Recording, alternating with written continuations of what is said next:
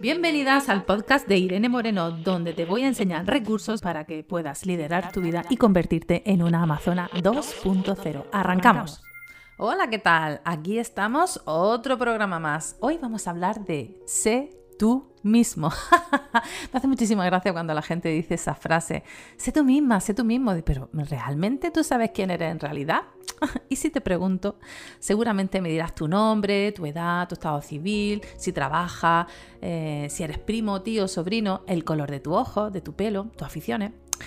Pero ¿qué hay de tus habilidades? ¿Realmente eres consciente de todas y cada una de ellas? Y sobre todo y más importante, ¿eres consciente de ese talento que traes de serie?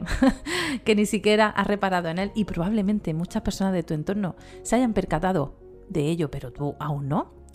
¿Sabías que tenemos varias inteligencias y que podemos llegar a tener hasta nueve inteligencias? Pues sí. Así que vamos a hacer un repaso muy breve por esas nueve, a ver por cuál te sientes identificado identificada, ¿vale? Venga, empezamos. La número uno es la inteligencia lingüística. ¿Eso qué significa? Que es la capacidad de usar las palabras de manera efectiva, como por ejemplo nuestro querido Salva. la número dos es la inteligencia lógico-matemática. Es la secuencia lógica, matemática para gente que le gusta el análisis, los Excel las matemáticas y las cosas eh, de números, para que lo entendáis. La número 3, la inteligencia visual y espacial. Es una visión global. Son las personas que tienen son capaces de entrar en una habitación y decir, lo veo, la veo súper decorada. Y eso es sobre todo un, un, talento que tienen los decoradores, ¿no? De tener esa visión espacial y los fotógrafos. La número 4 es la inteligencia musical esas personas que tienen un oído maravilloso, que escuchan una canción y enseguida son capaces de sacar los acordes. Tienen el don para la música y para el ritmo. La número 5 es la inteligencia kinestésica corporal. Son personas que necesitan moverse, tocar, sentir, bailarines, necesitan mover el cuerpo y sobre todo sentir. La número 6 es la inteligencia intrapersonal. Eso significa que son personas que se conocen muy muy bien a ellos mismos y sobre todo a los demás. Tienen mucho autocontrol, empatía, son capaces de ponerse en el lugar de los demás y son personas como psicólogos, terapeutas, etc.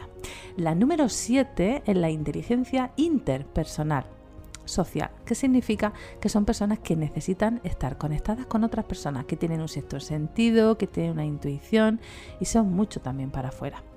La número 8 es la inteligencia naturista. Estas personas que necesitan estar constantemente en contacto con la naturaleza, con el medio ambiente y tienen esa necesidad imperiosa de preservar los animales, las plantas y todo, como rollo Greenpeace, ¿vale? Jardinero y gente que, le encanta y tiene esa conexión con las plantas y con los animales.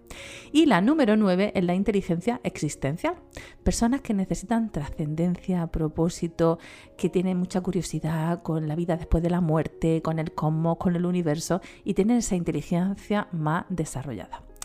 Así que ahí lo dejo para que reflexiones acerca de cuál crees tú que puede ser una o varias de esas destrezas, porque tenemos muchas. Y recuerda que como dijo mi querido y admirado Albert Einstein, todos somos genios en potencia, pero si juzgas a un pez por su habilidad de trepar a los árboles, vivirá toda su vida pensando que es un inútil. Evidentemente, cada uno tenemos una habilidad y destacamos en alguna de ellas. Así que no nos comparemos nunca con nadie, porque el que se compara siempre, siempre, siempre pierde. Así que hasta la próxima semana. Un besito. Chao.